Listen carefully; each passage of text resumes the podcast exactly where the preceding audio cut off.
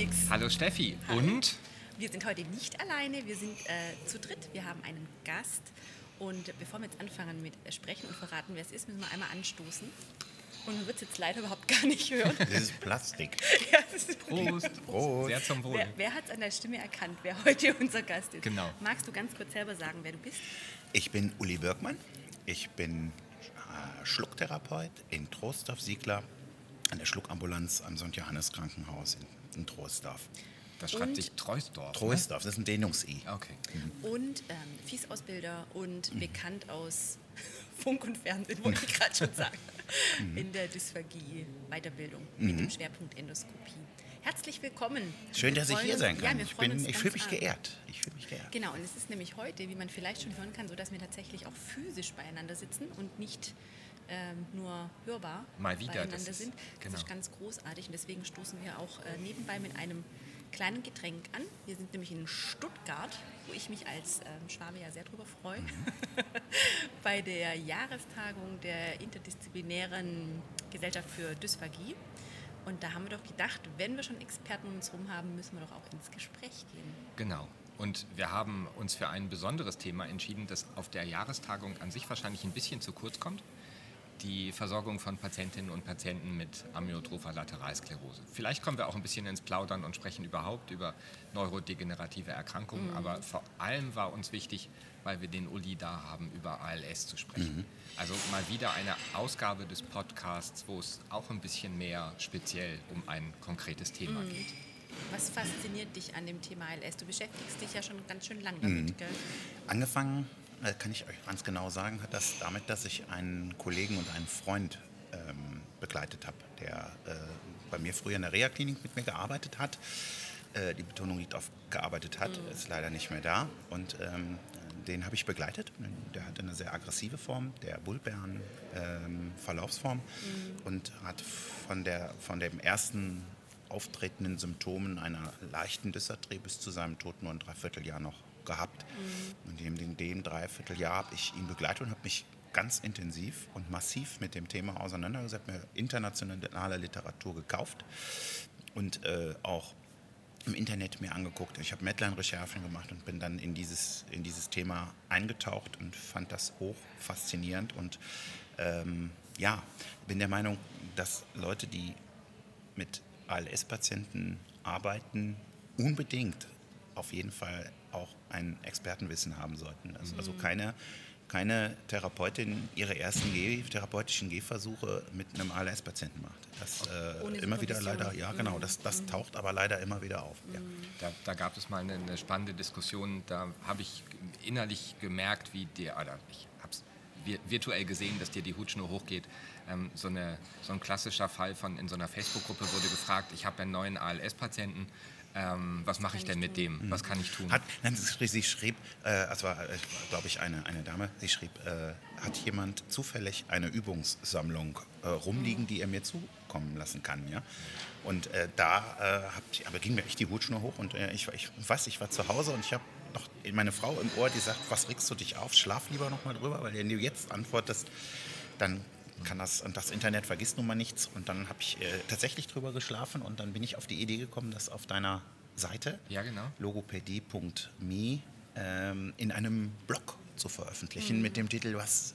Also wenn ich ALS hätte, hieß der Titel. Und dann habe ich mir so ein bisschen alles von der Seele geschrieben, dass wenn ich eine Erkrankung wie die amyotrophe Lateralsklerose habe, ähm, wie ich mir meinen Therapeuten wünschen würde. Wie muss der sein? Was muss der können? Wie muss der sein? Ja, also als allererstes muss er sich mit meiner Erkrankung auskennen. Und er muss also ein bisschen mehr, mehr Fachwissen haben als, äh, weil das war nämlich, übrigens, ich mache einen kleinen Schwenk, ähm, der zweite äh, Facebook-Eintrag ähm, hat jemand eine Fortbildung dazu. Und dann schrieb einer, es gab mal eine, bei ist egal wo, äh, aber äh, wie die war, weiß ich nicht, aber meines Erachtens schrieb er, reicht das belesen und hat dann einen Schulz-Kirchner Ratgeber für Betroffene als Literatur angegeben und das kleine Übungsheftchen. Äh, Und äh, seiner Meinung nach war das also die Literatur, die man lesen muss, damit man mit ALS-Patienten arbeitet. Und auch da ist mir die Hutschnur wieder hochgegangen. Und ich habe äh, mich entschlossen, ein Modul, ein Fortbildungsmodul zu entwickeln, wo ich letztlich in ein bis anderthalb Tage den Leuten versuche, die Erkrankung zu erklären. Das ist doch recht komplex. Was passiert in dem Patienten? Was, was sorgt in diesem Körper dafür, dass dieser Körper sich innerhalb kürzester Zeit so auflöst, dass, dieser, dass diese Menschen so rasant abbauen an, an Muskelsubstanz. Und das, ähm, da habe ich mich auch, wie gesagt, reingearbeitet. Und das Wissen vermittel ich und sehe das jetzt mittlerweile auch schon so ein ganz klein bisschen als Mission, mhm. äh, äh, hinzugehen und über diese Erkrankung äh, möglichst vielen Kolleginnen und Kollegen, die unsicher sind, mhm. zu erklären, also was da läuft. Neben dem Wissen um, um die Erkrankung, so Prognose, aber vor allem Entstehungsgeschichte und Wirkmechanismen im zentralen Nervensystem und so weiter, was sind da die drei wichtigsten Fähig und Fertigkeiten, die ein Dysphagiologe bei ALS-Patienten haben sollte? Auf jeden Fall einen, äh, einen, einen voraus sehenden Blick. Mhm. Äh, mhm. Und zwar äh, schon mit Patienten, mit Angehörigen über Dinge sprechen, bevor sie auftauchen. Mhm. Äh, mhm. Diese Weitsicht muss, muss die Kollegin haben. Du denkst da an invasive Beatmung. An, an, genau, an PEG, äh, an, an, an PEG-Ernährung. Äh, das sind alles Dinge, die man auch relativ früh ansprechen muss. Und das, das, ähm, das Tückische äh, und das wirklich Tückische ist, dass die bulbäre Verlaufsform, das ist so die die jetzt ich schon zum zweiten Mal hier erwähne, das ist aber auch die, äh, wo die Patienten direkt mhm. an meine Tür klopfen oder an, mhm. an die Tür einer, einer äh, Therapeutin. Ähm, und dass, die, dass diese äh, äh Erkrankung dann schon im Frühstadium so gravierenden Einfluss mhm. auf den mhm. Schluckakt hat, äh, dass die Patienten in, in der Frühphase schon massiv gefährdet sind, mhm. Boli in die Atemwege zu bekommen, und zwar so, dass sie die gar nicht mehr rauskriegen. Mhm. Aber in ihrer Krankheitsverarbeitung noch ja. überhaupt nicht so weit sind, dass sie die Krankheit annehmen. Das ist ja letztlich, mhm. eigentlich ist es ja so wie, wie bei Kübler-Ross, ja? Du kriegst äh, in der Diagnose gesagt, was du für eine Erkrankung hast und du wirst in diesem Erstgespräch vermutlich auch äh, die Prognose äh, übermittelt bekommen. Und die, die Menschen sind in der Phase noch in der Verdrängung.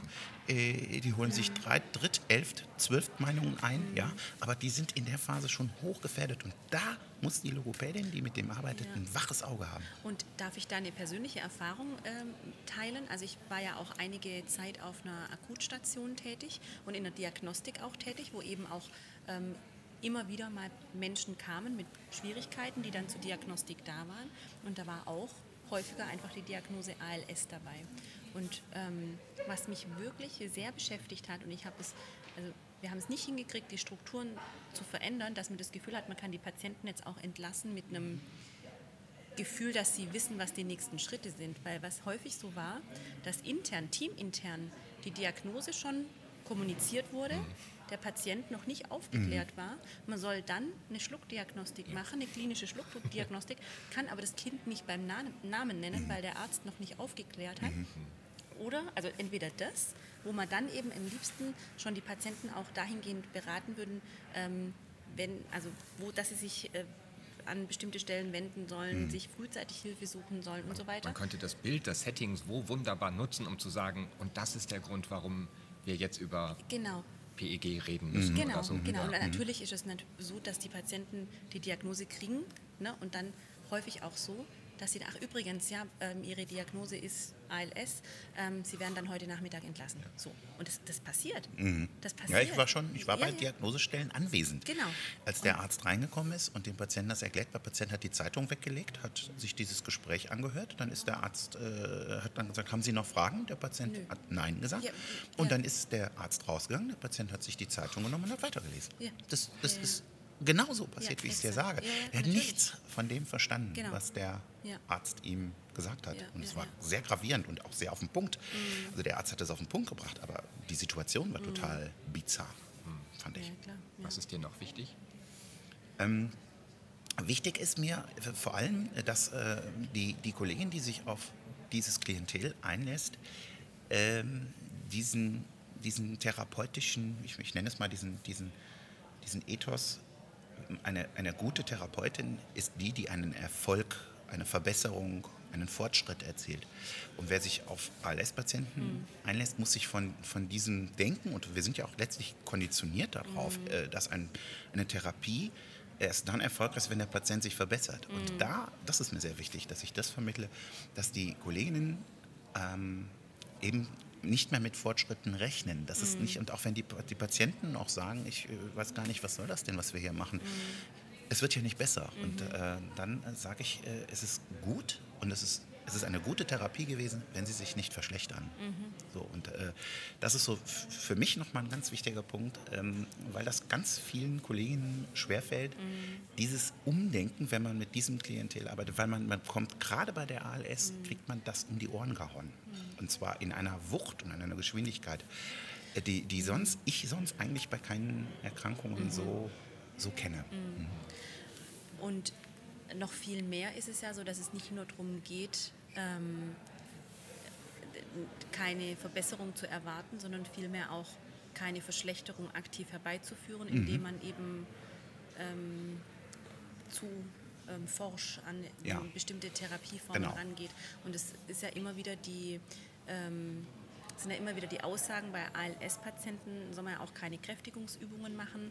Ähm, wie, wie siehst du das? Weil es gibt doch jetzt auch aktuelle Studien, aber ich kenne mich da nicht wirklich äh, intensiv aus, die sagen, bis zu einem gewissen, also eine gewisse Art an, an Training kann durchaus sinnvoll sein, aber jetzt eben nicht mit Eben. äh, voller Also, maximaler ja. Kraft. ähm, Das ist, äh, also ich habe es so verstanden, also das, was ich gelesen habe und das, was Mhm. ich äh, mir angeeignet habe, ist, dass äh, man äh, tunlichst auf repetitiv exzessive Mhm. Ähm, Sequenzen verzichten solle. Also auf, auf zehnmal, also Mhm. Mundmotorikprogramme, dieses Wiederholende. Äh, für mich der Klassiker, Jacquet-Manöver ist für mich so ein, Mhm. ein repetitiv exzessives äh, Training. Das ist jetzt voll, vollkommen Mhm. äh, übertrieben für, für als obwohl sie ja auch Schwierigkeiten im Sphinkter, Mhm.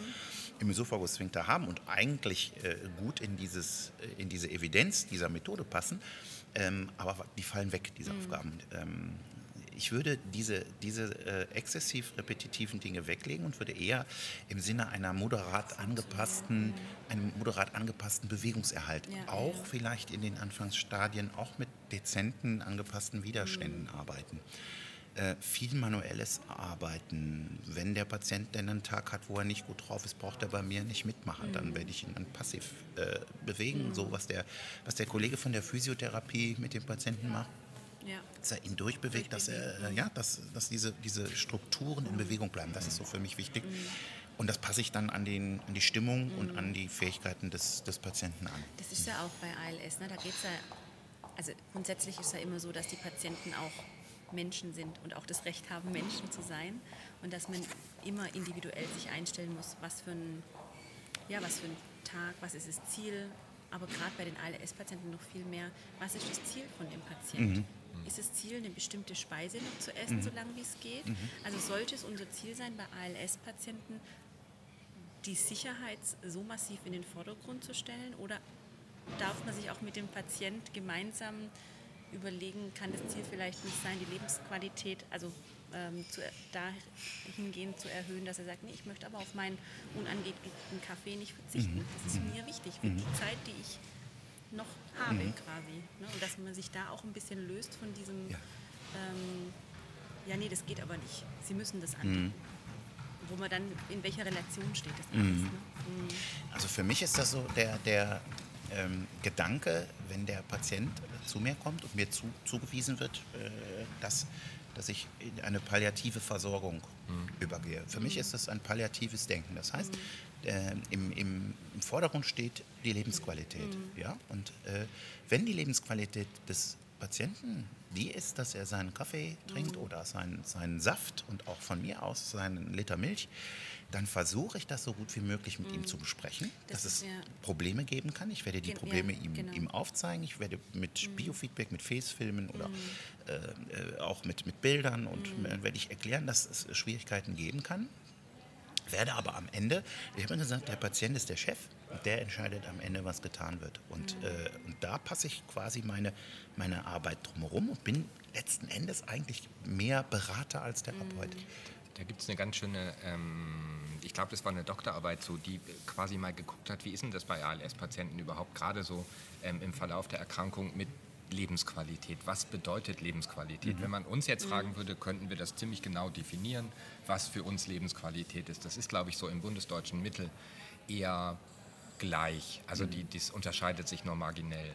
Aber wenn man jetzt bei so schweren Erkrankungen die Menschen fragt, dann haben die Lebensqualität, definieren die aber anders. Mhm. Also sowas wie Karriere und Geld geht zurück, mhm. Kommunikation wird wichtiger. Mhm. Sowas wie Beruf ähm, oder Urlaub machen wird reduziert, aber dafür kommen Hobbys und die Familie mhm. ähm, wieder mehr und auch ähm, so das sich zurückbesinnen auf sich selber. Also meine Erfahrung ist, dass viele ALS-Patienten plötzlich anfangen, ähm, mit ihren Hobbys wieder zu beginnen, mhm. Weil, mhm. weil sie sich darüber definieren und weil das für die dann die Lebensqualität mhm. ist, die sie dann auch bejahen. Mhm. Ähm, und eine ganz spannende Geschichte, und ich glaube, da müssen wir Therapeuten tatsächlich auch aufpassen, ist, dass wenn man Patientinnen und Patienten mit so einer schweren Erkrankung wie der ALS fragt, ähm, was sie für eine Lebensqualität haben, dann nehmen wir immer an, dass die eine viel schlechtere Aussage machen würden. Stimmt, genau. Aber die sagen das eigentlich gar nicht. Mhm. Und genau genommen haben die auch mhm. Lebensqualität. Mhm. Wir glauben immer nur, die muss schlechter sein. Mhm. Und das betrifft nicht nur uns Therapeutinnen und Therapeuten, sondern das ist sogar auch ein Familienumfeld. Und ich glaube, solche Sachen darf man den Patienten und ihren Angehörigen auch sagen. Mhm. Das, das, ist völlig okay, dass sie annehmen, das ist überhaupt kein lebenswertes mhm. Leben. Aber fragen Sie mal, mhm. besprechen Sie solche Sachen auch in der Familie, dass man auch so ein bisschen durch sein Hintergrundwissen, was so Lebensqualität und ähm, Prognose von mir aus auch angeht, dass man das in die Familien bringt, damit die nicht nur ALS bei Google eingeben, mhm. ähm, weil das ist dann spätestens der Zeitpunkt, wo man sich die Kugel gibt. Ja. ja. Ähm, also dass, dass mhm. sowas auch therapeutische mhm. Aufgabe ist. Definitiv. Also ich finde das total super, dass du das sagst, dass, sie, äh, dass man immer von seinem eigenen Standard ausgeht und mhm. dass, dass auch ein Mensch mit einer todbringenden Erkrankung noch Lebensqualität empfinden mhm. kann und die sich auch auch ein Recht darauf hat und die sich auch nimmt, die mhm. Lebensqualität. Und mhm. eben auch das Recht darauf zu sagen, äh, du hast mir zwar gesagt, ich äh, kann mit dem Trinken, muss ich vorsichtig sein, weil ich bekomme das äh, in die Atemwege, mhm. aber ich werde es trotzdem weiter tun. Und dann äh, mache ich da einen Haken dran und dann sage ich mir, das ist okay. Mhm. Ähm, aber das ist schwer, ne? Ja, das da ist, zu stehen und zu sagen, ich weiß, an Ihrem Schnitzel oder Sie wissen, an Ihrem Schnitzel werden Sie sterben. Ja. Ähm, bitte, bitte tun Sie es nicht, obwohl eigentlich, warum nicht? Ähm, und der sagt dann, Okay, einmal mhm. Schnitzel mit Pommes Schranke. Mhm. Ja. Da, und da dann gemütlich dabei sitzen zu bleiben und zu sagen, seine Entscheidung mhm. ähm, ist okay, mhm. komme ich mit klar. Wenn er muss, er muss halt dann auch mit den genau die Risiken wissen und natürlich muss man wahrscheinlich schon auch gucken, kann er ein Stück weit auch noch damit umgehen, wenn was passiert in dem Moment. Klar, ne? schon, mhm. ja. Ja, da, da, gehört für mich jetzt zum Beispiel wieder, wir hatten ja auch gestern, glaube ich, über Notfallmanagement gesprochen, ja. dass ich die, die Anwesenden, wenn er denn selber nicht mehr am Tisch alleine essen kann oder vielleicht auch Hilfe braucht, äh, dass ich den Anweis Anwesenden erkläre, was sie tun, wenn ein mhm. Fremdkörper in der Trachea stecken bleibt. Dann werde ich das zeigen, ich werde denen genau erklären, was passiert mhm. und was ich dagegen tun kann. Das, das ist wieder Beratung. Ne? Das ist ja. letztlich eigentlich etwas, was gehört für mich dazu. Ja. Wenn ich der Ehefrau zeige, wenn ihr Mann da sitzt und dann erkennt auch, es wird blau, dann nimm ihn und schlag zwischen die Schulterblätter mit dem Kopf so weit wie es geht da vorne und schlag dann kräftig zwischen die Schulterblätter und guck, dass das äh, wieder rauskommt, äh, was da drin ist. Aber das ist so bei ALS oder überhaupt bei, bei so schweren neurodegenerativen Erkrankungen ist es eine spezielle Art der Beratung, glaube ich, die mhm. sehr viel Feingefühl und vor allem Wissen darüber erfordert, was das mit Menschen macht. Mhm. Ähm, und man kann sich sicherlich doch nicht zu jedem Angehörigen hinstellen und sagen, also das mit dem Schnitzel könnte ein Problem werden. Ähm, wenn es soweit kommt, dann zeige ich Ihnen jetzt mal ein paar Tricks. Mhm. Das, äh, das, das würde ich ne? tatsächlich dann ansprechen, äh, wenn die Frage, also die Frage kommt, was mache ich okay. denn? Äh, oder es ist passiert. Mhm. Ja, äh, Sie sagen, ich, ich, ich, hatte jetzt mit, mit, hab mit ihm gegessen und dann plötzlich reißt er die Augen auf, kriegt keine Luft. Ne? Äh, dann, dann hat er das von alleine sich wieder rausgeholt. Das, also es ist ein echter Fall. Ne? Er ist mit, mhm. den, mit den Fingern äh, in den Mund gegangen, hat sich den, die, das Ding tatsächlich selber wieder rausgeholt, Wahnsinn. wie auch immer er das geschafft hat. Mhm. Ähm, und dann sagte die Frau, was soll ich denn tun? Mhm. Und, äh, Stand aber da nie zur Debatte, dass Sie die Ernährung umstellen oder einstellen? Nein. Ja. Also äh, die, ja. der, hat, der hat letztlich zu allem Nein gesagt, mhm. außer, äh, ja, außer zu der Therapie, mhm. äh, meiner Therapie und der Physiotherapie. Mhm. Und ansonsten hat er alles verneint. Alles verneint. Ja. Das, da nochmal wieder auf diese ähm, Doktorarbeit zurück. Auch das war tatsächlich ein Thema, ähm, in, in so einer Befragung über das Bejahen und Verneinen von Therapie, von lebensverlängernden Maßnahmen, aber auch von lebensverkürzenden Maßnahmen. Aber jetzt bei den lebensverlängernden Maßnahmen, das sind ja typischerweise die Anlage einer PEG mhm. und dann, wenn es soweit mhm. sein sollte, die ähm, invasive oder auch die nicht-invasive Beatmung. Wobei ich, äh, Alex, wobei ich sagen würde, vielleicht auch etwas kühn behaupte, dass die PEG das ja nicht verlängert. Ne?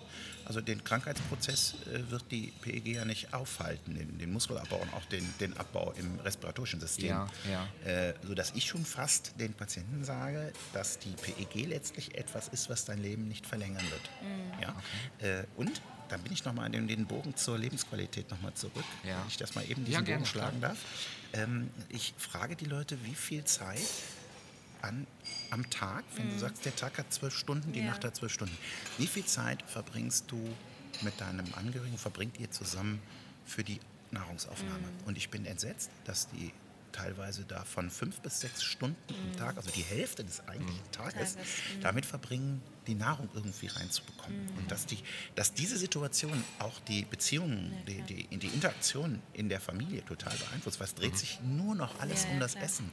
Und es dreht und, sich vor allem um die erforderliche Aufnahme von Flüssigkeit und Kohlenhydraten. Richtig, und die, die Patienten sagen mir, dass, dass für mich, sage ist das für sie Lebensqualität? Mhm. Und manche sagen nein. Also für mich ist das wirklich eine Kalorienzufuhr und ich mhm. merke, dass ich das brauche. Ja. Ähm, und da finde ich die Entscheidung für eine PEG tatsächlich als, als, Entlastung, äh, als Entlastung. Mhm. und wenn sie die, die Patienten, die die haben, es gibt habe allerdings den, den, Namen der Studie nicht im Kopf. Es war äh, eine Studie von Borasio, äh, der, glaube ich, der dann gesagt hat, dass die Lebensqualität dieser Patienten gestiegen ist mit der Anlage der PEG, mhm. weil nämlich das nicht für die Patienten heißt, dass sie gar nichts mehr genau. essen sollen, sondern das sie können jetzt genau einfach, wenn sie Lust haben, eine Sache essen und den Rest ja. erledigt dann das, diese Sonde. Mhm. Und dann ist auch in dem Familiensystem Sonde Zeit macht, für, für Sonde macht das Soll und der Rest ist das richtig, Wollen. Genau. Richtig. Aber warum ich das mit dieser Doktorarbeit nochmal angesprochen habe, da, die haben festgestellt, dass ähm, die Akzeptanz der PEG bei Patientinnen und Patienten mit Amyotrophe Lateralsklerose ganz, ganz, ganz, ganz, ganz, ganz gering ist. Mhm. Die Akzeptanz von nicht-invasiver und auch von invasiver Beatmung ist deutlich höher mhm. bei ALS-Patienten. Mhm als ähm, eine PEG. Mhm. Äh, ganz viele ALS-Patienten werden invasiv beatmet, haben aber immer noch keine PEC. Mhm. Und fast alle Patienten, die zumindest für eine nicht-invasive Beatmung ähm, empfänglich sind, werden nicht invasiv beatmet, aber davon hat nur die Hälfte eine PEC. Mhm. Das heißt, sie werden schon nicht invasiv beatmet. Das heißt, die Atemmuskulatur, also damit auch die Ausatemmuskulatur, ist schon schwach. Trotzdem quälen sie sich mhm. damit, ihre 3500 Kilokalorien und 250 mhm. ähm, 2 Liter Wasser in sich mhm. rein zu, reinfallen zu mhm. lassen oder so. Mhm. Und ähm, sie, könnte das ein, ein Ansatzpunkt auch für eine logopädische Beratung oder Therapie sein, da irgendwie so die, die Relationen wieder mal ins Gerade zu rücken? Mhm. Ich, will ja, ich habe gesagt, ich will Ihnen die jetzt ja nicht verkaufen. Ja, ja, also ist ja jetzt ja, kein Verkaufsgespräch, sondern ich, ich lege mhm. Ihnen Pro und Contra auf den Tisch. Es ist ein Eingriff, der hat auch seine Risiken. Dieser Eingriff darf ja zum Beispiel, ich weiß nicht, ob ihr das wisst, darf er oder wird ganz häufig eben nicht mehr durchgeführt, wenn eine gewisse Grenze des, des, äh, Vitalkapazität, der Vitalkapazität genau. erreicht ist, dass die, dass die, die Operierenden... Ja, sie wird dann noch äh, durchgeführt, aber nicht mehr unter Vollnarkose. Ja, richtig. Und sie wird dann also ohne Narkose ja, durchgeführt ja. und das ist schon auch Das, das ist echt ja. krass. Äh, die Möglichkeit ist ja genau. da, aber dass, äh, da, wenn man da aufgeklärt wird, was, wie die abläuft, die, diese äh, Operation, äh, dann werden die meisten eben sagen, dann, dann lasse ich es. Danke. Dann ist gut. Und, und das spricht halt wieder dafür, dass man einfach relativ früh auch die den Weg aufzeigen kann, ne? mhm. dass man ähm, im Prinzip sagen kann, machen Sie sich Gedanken und mhm. wenn Sie sich dafür entscheiden, dann lieber, zu, also lieber früher als später, weil es ja eben nicht heißt, ähm, nur das Vorhandensein von einer PEG dass nichts mehr oral zu genau, sich genommen genau. werden kann. Ja. Und gerade bei, bei, bei, Parkinson ja. zum Beispiel weiß man, dass eine frühzeitige Versorgung mit PEG ähm, die Prognose deutlich verbessert, weil die Nährstoffversorgung und auch die Versorgung mit Medikamenten dann gewährleistet werden kann ist, ja. und damit der Körper weniger schnell abbaut, Mhm. weil er mehr Energie zur Verfügung hat. Und bei Demenz beispielsweise sich gezeigt hat, dass eine späte Anlage die Mortalität erhöht. Genau, einfach, ne? genau. Ja. Mhm. Deshalb darf man eine, also diese, diesen, diesen Reflex, eine PEC ist äh, immer schlecht, das ist ja künstliche Ernährung, das ist so dieser, dieser Mhm. Mythos, und Ja. diese, ne? äh, den versuche ich eben ähm, ähm, recht früh mit Mhm. den Patienten anzusprechen. Was ich erlebe, ist auch, dass die Patienten ähm, am Anfang, äh, wenn ich das anspreche, weil ich ja gesagt habe, ich spreche es sehr früh an, Ja. äh, massiv dagegen sind und, und kategorisch ablehnen. Ich aber äh, am Ball bleibe. Das heißt, ich äh, warte eine gewisse Zeit und werde Ja. dann wieder das Gespräch drauf bringen. Haben Sie äh, darüber nochmal gedacht?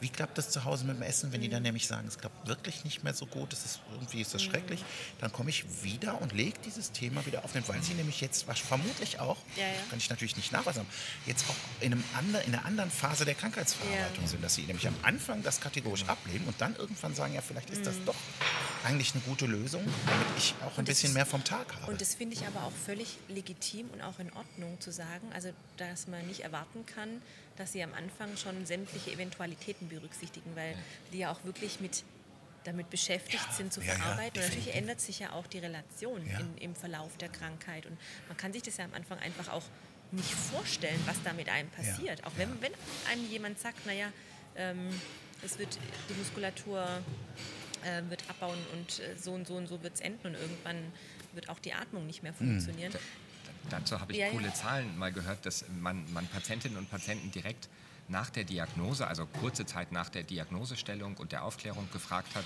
wie sie zu lebensverkürzenden Maßnahmen stehen. Also ganz unabhängig davon, ob die zur Verfügung stehen, ähm, sondern einfach nur, ähm, was halten sie davon. Und ähm, sehr, sehr viele Patienten haben gesagt, kann ich mir grundsätzlich gut vorstellen. Und das ist im Verlauf der Erkrankung und mit Zunahme der Symptome immer weniger geworden. Immer weniger, also immer weniger Patienten. Trotz ähm, eines dramatischen Verlaufs können sich ähm, vorstellen, lebensverkürzende. Maßnahmen in Anspruch zu nehmen. Wie gesagt, unabhängig davon, ob sie zur Verfügung stehen. Und ähm, in Ländern, wo die zur Verfügung stehen, die lebensverkürzenden Maßnahmen, wie zum Beispiel in den Niederlanden oder in der Schweiz, da stellen sich am Ende ungefähr 25 Prozent der Patienten vor, dass sie es wollen, aber nur 5 Prozent nehmen sie auch wirklich in Anspruch. Also von 80 Prozent können es sich vorstellen, direkt nach Diagnose, bis hin zu nur 5 Prozent machen es, 5%, ja, ja. beziehungsweise ähm, nur 25 Prozent können es sich noch vorstellen, finde ich. Wo kommt das her? Also wa- was, Ja. was ist da, warum ähm, nimmt der Wunsch nach lebensverkürzenden Maßnahmen ab? Da, da muss es ja einen Grund für geben. Ja, das, das kann ich dir nicht beantworten, aber das ist total spannend. Also, Aber also ich glaube, dass es Akzeptanz ist, das diese der Phasen, ja, ja, Lebensqualität, diese die, die gute Versorgung und die, die vernünftige Aufklärung. Weil am Anfang heißt Diagnose ALS, Ja. ähm, das sieht man im Fernsehen, Ja. ah ja, da bist du bald tot. Ne?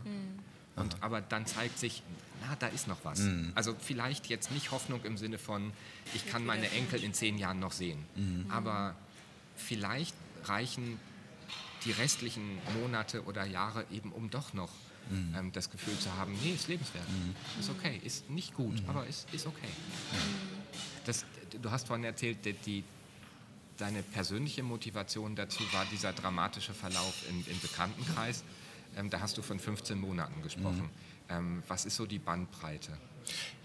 Ich habe jetzt vor kurzem erst einen Patienten verabschiedet, der ist ein halbes Jahr bei mir gewesen. Also Vom Erstsymptom, der hatte zusätzlich die frontotemporale Demenz dazu, was ja prognostisch schon dann nochmal ungünstiger ist. Und dann ähm, hat sich das so dramatisch, dass die Frau war auch völlig überfordert und hat ganz eloquente Menschen, die sind weltgereist gewesen und die war, dem war ganz klar, was da passiert. Und er wurde halt immer vergesslicher, er, er hat abgebaut. Und sie hat das mit, mitgenommen. Und das fand ich das halbe Jahr. Das fand ich jetzt echt krass. Das, also schneller habe ich es eigentlich auch nicht, nicht gesehen. Aber ähm, es kommt ja auf die Verlaufsvariante der, der Erkrankung an. Das heißt, ich Ja, habe auch eine, meine erste Patientin in der Ambulanz, würde ich nicht vergessen, ist eine Patientin, die ist mit ALS angemeldet. Die habe ich jetzt aber schon zwölf Jahre. Und die hat keine Beatmung und nichts, sondern die hat dann eben vermutlich eine primäre Lateralsklerose. Mit der kann ein Mensch mit entsprechenden Behinderungen normal altern. Ähm, und äh, die hat eben dann keine. Also das ist zwischen zwölf Jahren und dem halben Jahr äh, ist da tatsächlich auch alles möglich. Aber die klassische ALS hat einen Median von 4,3, ungefähr 4,3 Jahren.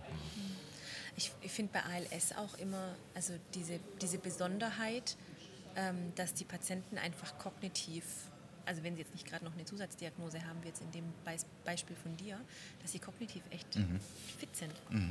Und, und das natürlich nochmal was Verarbeitung und auch äh, dieses Ziele setzen und wir auch immer noch mal eine ganz andere ähm, noch einen anderen Stellenwert hat, ne? weil sie Definitiv. Ja, ja, ja, einfach so, so Das, das ist, äh, also, ne, man, man hat immer gesagt, dass die, die, die kognitiven, ähm, kognitiven Fähigkeiten sind, bleiben erhalten, aber je nach, nach Ja, eben auch nicht. eher, genau, ähm, Aber auch, da- da- dass die letztlich dann auch ihre, ihre Patientenverfügung zum Beispiel äh, Ja. äh, noch klar formulieren Ja, können. ja, ne? Am ja, Anfang, ja. wenn die dann jetzt genau wissen, jetzt, ich habe jetzt die Erkrankung. Mhm.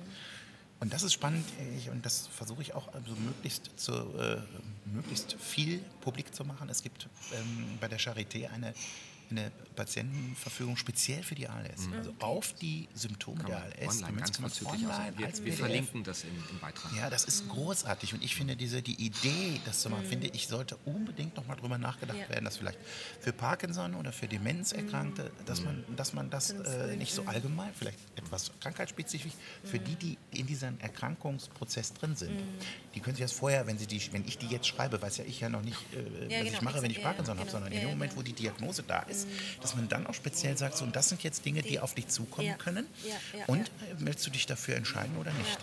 Ja. Mm, das stimmt, ja.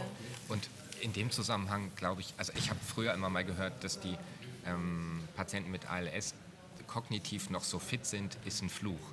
Ich glaube aber ein Stück weit ist es auch ein Segen, oder? Beides, ich Ja. denke auch. Also die nehmen das natürlich auch komplett wahr. Die haben eine, eine, eine Sensibilität, ja. Also ich, ich habe äh, einen Patienten in der FES, äh, den, der wollte, dass ich ihn endoskopiere, wollte sicher sein und was passiert da, er wollte das wissen, er wollte das sehen auf einem Monitor und sieht, wie, wie wir kaltes Wasser wie er äh, kaltes Wasser in die Luftröhre bekommt und beschreibt das auch, wo das jetzt gerade ist. Das ist ja Wahnsinn. Also das war einer, der mir, der mir klar sagen konnte, wo das Aspirat sich gerade befindet. Das hat mich total umgehauen. Also so klar äh, waren die. Und das ist äh, auf der einen Seite Fluch und Segen. Da bin ich also komplett bei dir. Das ist auf, der, auf der anderen Seite äh, kriegen die natürlich auch den Verfall mit. Die kriegen, ähm, die kriegen mit, dass sie äh, äh, immer mehr auf, auf Hilfe angewiesen sind. Den Verlust, Ja. diesen ra rasanten Verlust der Selbstständigkeit, der Ja. Autonomie. Deshalb ist für viele das Essen eben auch nochmal so wichtig, weil sie, das ist meins. Das habe ich von Ja. Kind auf, mache ich das und das Ja. mache ich auch bis zu Ende. Ja. Und das, das kannst du mir jetzt erzählen, was du willst. Ja? Das stimmt, ja. Das heißt quasi, also was wäre so dein, also du hattest schon gesagt, was, was dir wichtig ist und was so dein Rat wäre.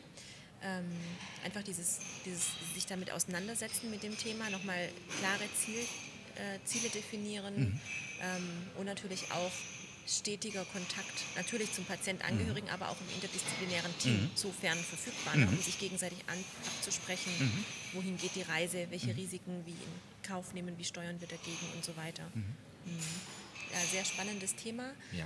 Ähm, für mich auch wirklich eine der herausforderndsten Krankheiten, damit umzugehen. Definitiv. Kann ich, bin ich bei dir. Weil es einfach häufig so einen schnellen Verlauf hat und die Verarbeitung einfach nicht hinterherkommt. Mhm. Und das ja, äh, immer schwierig ist, wenn man Dinge nicht so beeinflussen kann. Ne? Also das muss man wirklich als, eigenen, äh, als eigene Tätigkeit ein Stück weit auch sehen. Definitiv. Aber ja. Mhm. umso wichtiger, dass man sich der Herausforderung annimmt, weil die Patienten haben es einfach verdient, dass auch jemand für sie einsteht und sie auch darin unterstützt, wenn sie sagen, ähm, nee, ich möchte es aber, das Mhm. ist mir wichtig und ich übernehme auch das Risiko. Und dass dann nicht sofort sagt, ja, nee, das geht aber nicht, oder sie müssen mir was unterschreiben, oder, oder, oder. Ja. Ne? ja, Sondern, ja, also das ist ja der Reflex. Ne? Das ist ja Ähm, der typische Reflex. Ne? Ja. Auto Autonomie ist, glaube ich, äh, ein großes Stichwort. Absolut, Wir- Das äh, den ja. Patienten dahin bringen, dass er autonome Entscheidungen treffen kann. Dann ist es seine Entscheidung und dann können auch alle drumherum, Angehörige, Behandelnde, ähm, dazu stehen, Ja, weil genau. Sie Autonomie Genau. sind der Chef. Genau. er- Sie sind genau. der Chef, Sie entscheiden. Und wenn er jetzt aber dieses ähm, permanente Gefühl vermittelt kriegt, das ist falsch, was er macht, Ja. aus einer Angst heraus, das Thema Angst oder Mut haben wir ja schon so oft Mhm. gehabt als, als Schlucktherapeut, ne? ähm, dann, dann macht es dem ja noch also schwieriger, dieses zu genießen, ein Stück weit. Ne? Mhm. Ja, genau. Und, und also Kommunikation ist schon auch nochmal ein Thema. Ja, ne? das ist ja das zweite Ähm, dicke, mit- die zweite dicke genau, Säule, die ich ja als Sprachtherapeut ja auch bedienen kann. Ich bin ja Genau. nicht nur Schlucktherapeut, ich kenne mich auch mit Genau. Sprache Aber aus. wir wollen das Thema, wir, Das wir können wir können das nicht- Thema nicht- tatsächlich ja. nicht noch weiter ausführen. Schade. Lieber Uli, Mal, vielen herzlichen Dank, dass Ja. du dich äh, bereit erklärt hast, dich mit uns über Amyotrophe Lateralsklerose Mhm. zu unterhalten. Ähm, in dem eigentlich sehr lustigen Rahmen des Podcasts ist es, glaube ich, aber auch wichtig, auch mal Themen anzusprechen, die vielleicht nicht ganz so schön sind. Ähm, ich hoffe, dass es euch interessiert hat. Aber es ist ja auch ein, also was heißt, ja natürlich ist nicht schön, aber ich meine, Schluckstörungen sind ja nie schön. Na, genau, ja. Aber dennoch kann man sich ja auf eine positive Art und Weise damit auseinandersetzen. Definitiv. Ja, genau. Meine, meine therapeutische Zutat ist immer der Humor. Und du glaubst Ja. gar nicht, wie viel ich mit meinen ALS-Patienten Lachen. mich totlache. Oh ja, das da passt jetzt gerade. Schönes Schlusswort. Schönes Schlusswort. Vielen Dank für euch. Ähm, wir verlinken den Rest in den Kommentaren. Das war's von Isnix. Stay hungry. Stay tuned. Es war mir ein Tschüss. Fest.